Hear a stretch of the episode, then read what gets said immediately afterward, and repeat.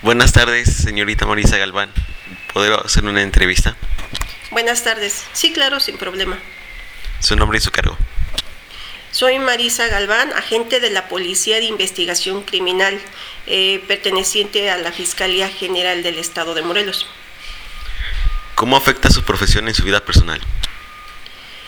En términos generales no me afecta, este, es una actividad que me gusta realizar, este, pero bueno, por la situación o por el tipo de trabajo que se hace y que la mayor parte de las actividades son de campo, pues sí, sí nos privan de eh, algún tipo de convivencia familiar o, o, incluso pues nos mantienen en algún riesgo, ¿no? Este, casi permanente pero no afecta, trato de que no afecte ¿no? la actividad que tengo que realizar. ¿Por qué eligió esta profesión? A mí me, me gusta, siempre me ha gustado, de hecho sí me he desenvuelto en varios momentos en ámbitos de, eh, en materia de seguridad. Este, me gusta pensar que pues a lo mejor de alguna manera se coadyuva para para este beneficio ¿no? de la ciudadanía en materia de, seguridad, medidas preventivas para el combate de la inseguridad. Entonces, esta situación que tiene que ver con este ámbito eh, me llama la atención, siempre me ha gustado. ¿Qué es lo que más le ha impactado en su profesión?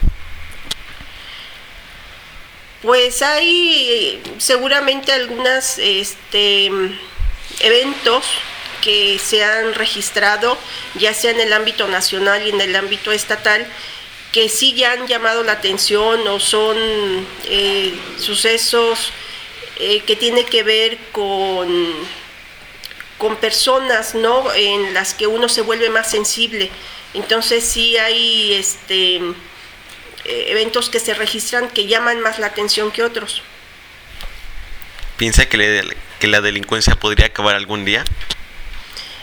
Creo que podría disminuir, que podría haber algunas medidas preventivas que podrían controlar.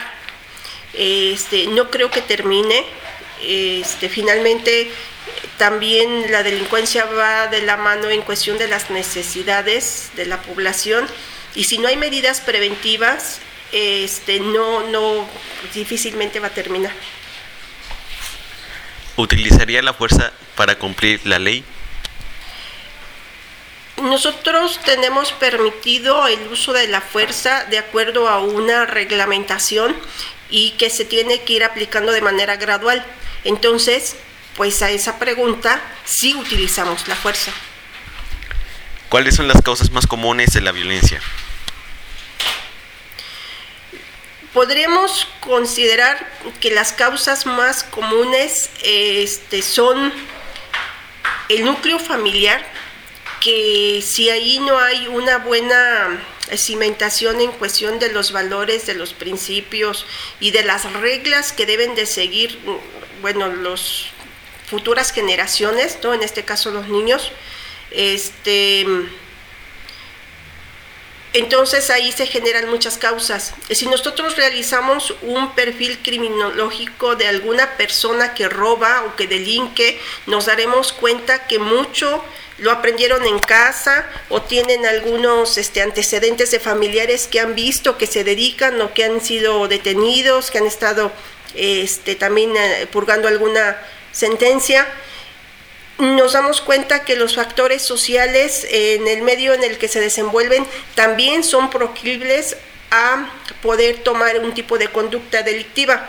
Entonces, las causas más comunes pues son este, nuestro entorno social. Eso quiere decir que las medidas eh, preventivas que, que, nos, que nos aplican no son las adecuadas porque si en un entorno social donde sea una colonia Em, que normalmente se registren incidentes, pues ahí se deberían de aplicar, aplicar otras medidas. ¿Le gusta su profesión? Sí, sí me gusta mi profesión, ya lo había mencionado antes, que sí eh, me he desenvuelto en varios momentos en materia de seguridad y este, me gusta lo que hago y pensar que coadyuvo para mejorar la, la inseguridad. ¿Qué delitos son los que más se cometen? Mm, depende de la, mm, de la zona. Por ejemplo, en, en la zona conurbada de aquí de Morelos, podríamos decir que es los robos, robo a casa habitación, robos a transeúntes, robos a comercio. Este, en otras zonas, en las zonas más rurales, seguramente es el abigeato, este, igual el robo. Eh, yo creo que lo que sí se comete en, varias regiones es abusos, este, eh, acosos y últimamente en nuestro estado pues ha habido muchos homicidios. ¿Es usted respetada como autoridad? Sí, o sea, con las personas que tratamos siempre también nos conducimos de una manera respetuosa, nos presentamos adecuadamente y creo que el trato y la, el respeto es recíproco. Eso ha sido todo. Le agradezco que haya respondido esas preguntas. Gracias a, a usted.